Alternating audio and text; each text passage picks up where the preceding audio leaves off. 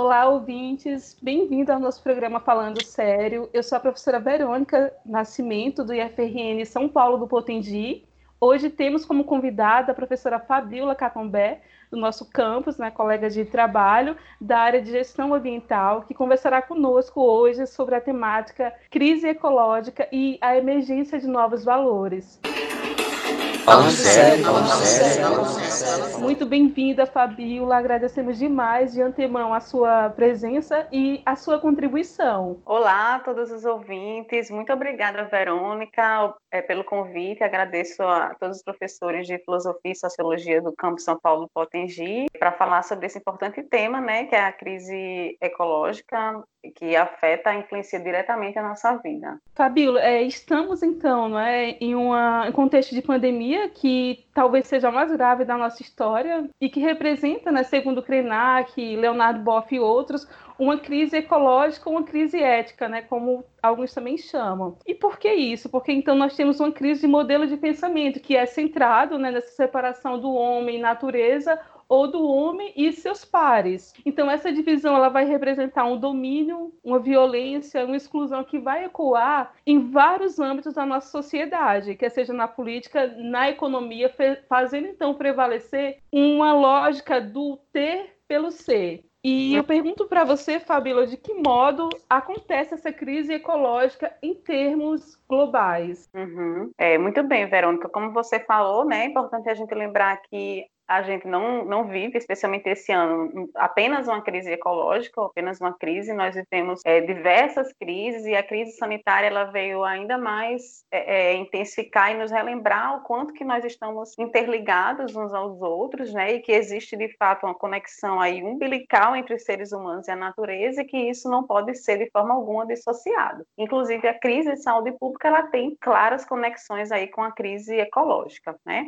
Do ponto de vista global, é, a crise ecológica é muito preocupante, porque nós temos aí quatro limites de nove limites planetários que já foram ultrapassados, ou seja, é, limites pelos quais é, existe a segurança, né, é, uma vida segura para todas as espécies, e, e não levaria a civilização a um colapso. Então, a gente já ultrapassou quatro desses limites. E aí eu vou falar pelo menos dois deles, que é em relação as mudanças climáticas, né, que é, é, a gente sabe que as emissões de gases do efeito estufa, eles, ela vem aumentando ao longo dos anos, desde o período da Revolução Industrial, e acompanhado disso, aumento da temperatura global do planeta, fazendo com que nós tenhamos metas a atingir nos próximos anos, né, e esse desafio a, a ser é, cumprido nós intensificamos o uso da terra, nós estamos convertendo as áreas florestais em, em, em áreas agrícolas, é, nós temos também influência na, na questão da, da, dos ambientes aquáticos, e isso pode também causar interferências na crise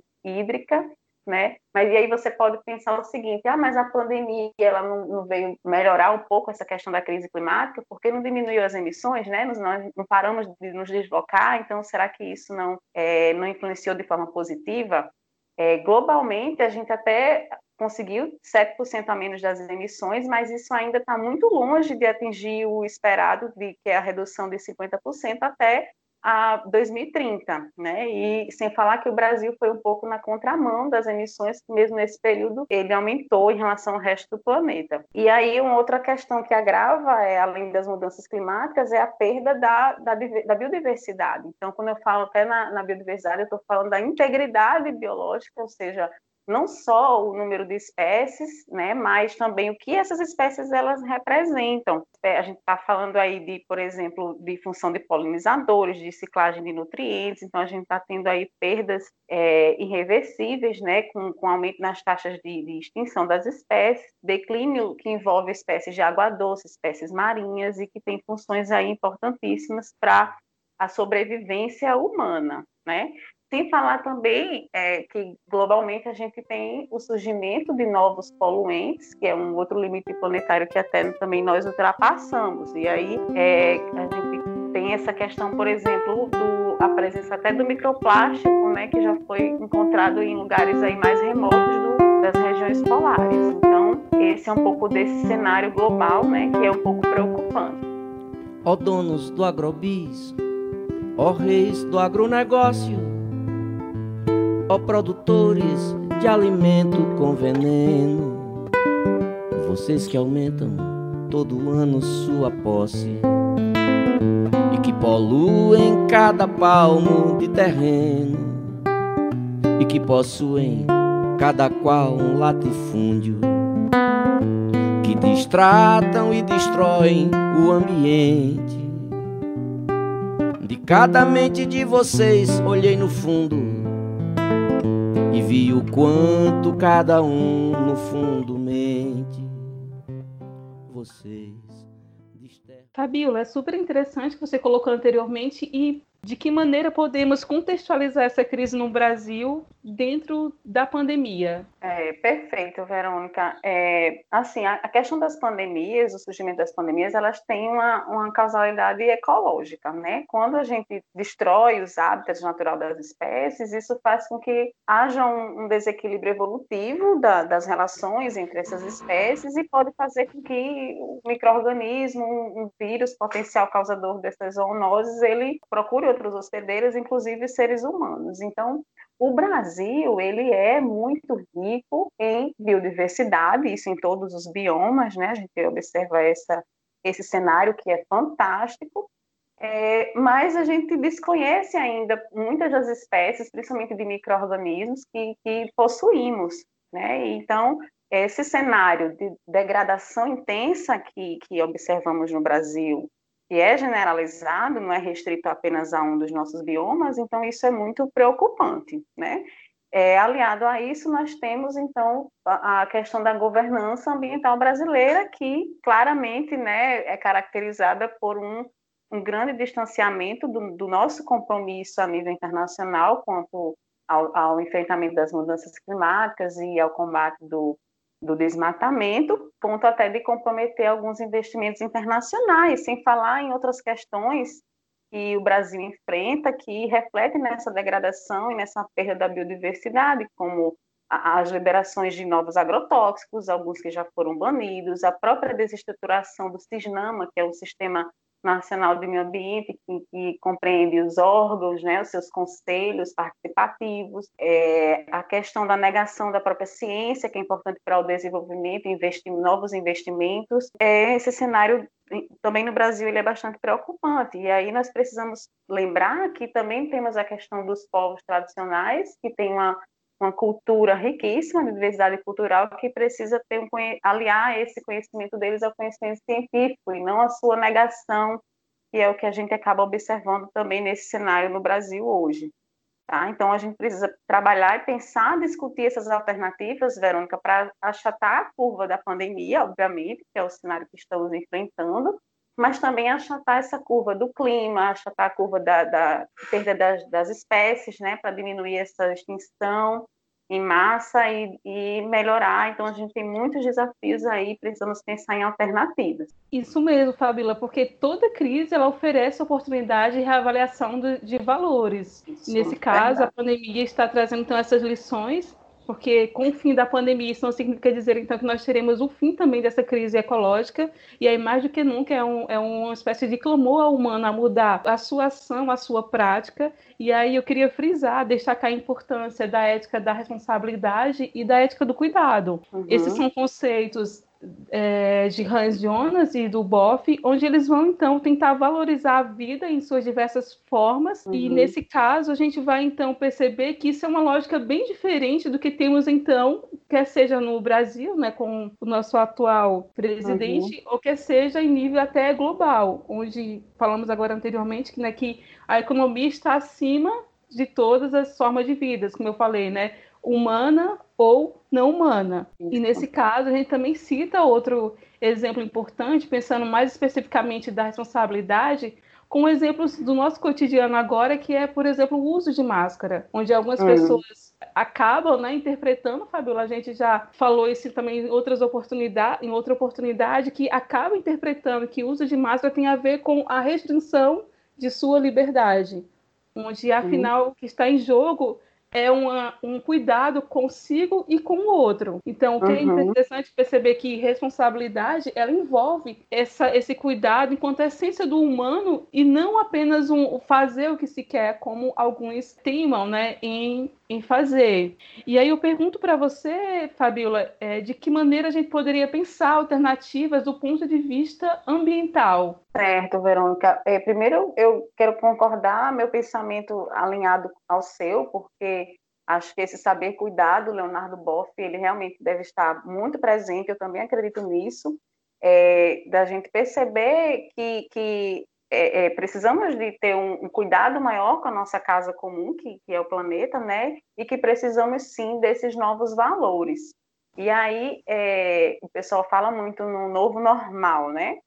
Que vamos entrar no novo normal. Mas o mundo novo ele vai se fazer com novos seres humanos ou com seres humanos que tenham a incorporação desses novos valores. Então a gente precisa estar é, refletindo sobre isso. E aí a gente precisa pensar é, no, no vencer um pouco essa lógica do interesse individualista, né, Verônica? Eu acho que você deve lembrar, e os demais que estão nos ouvindo, que no início da pandemia é, é, nós precisávamos né, de máscara e álcool gel, a gente ia na farmácia, ia ao supermercado e o uso era restrito, a compra era restrita, então você tinha a quantidade limitada por pessoa. Por quê? Porque se você deixasse a quantidade liberada né, do, desse, desse recurso, ele ia se esgotar e não ia ter compartilhamento para todas as pessoas. Então, nós precisamos sair dessa lógica do interesse individualista e pensar um pouco mais nessa, na coletividade. Então, isso também acontece, isso é exatamente o que reflete na, na questão ecológica também, porque é assim que nós lidamos com os recursos ambientais. Com as emissões atmosféricas, nós fazemos isso. Quando a gente vai extrair madeira, extrair minério, então a gente acaba fazendo da mesma forma. O que é que tem se eu faço se o outro faz mais? Então, o caminho oposto para isso é o caminho da cooperação e da exploração dos recursos de forma mais sustentável. A exemplo de outras comunidades agroflorestais, comunidades pesqueiras na Amazônia, que têm alcançado isso com mais sucesso e que precisam ser mais ouvidas né, nessa conjuntura. Inclusive, nessa, nesse contexto da pandemia, o, o, Conselho Empresarial Brasileiro para o Desenvolvimento Sustentável ele relatou que as empresas, por exemplo, que é, pensaram menos em si, em obter lucro, e que pensaram mais em cooperar e ajudar umas às outras, elas conseguiram ter mais resiliência para superar esse período, que é um pouco do que também nós poderemos, é, precisamos fazer, né? Então, buscar esse novo começo, é, pra, na minha visão, parte também do ponto de vista ambiental, mudar tanto as nossas atitudes, refletir sobre isso que a gente está conversando também, e também é, é, pensar em almejar um projeto de poder político que também seja responsável com a governança ambiental. Não é à toa que a revista Nature publicou no início desse ano ainda um chamado global de urgência, né, de necessidade para que se restaure a governança ambiental no Brasil, que claramente vem sendo enfraquecida. E aí, que caminhos poderiam ser esses mais específicos para ajudar o governo a tomar outras posturas, né?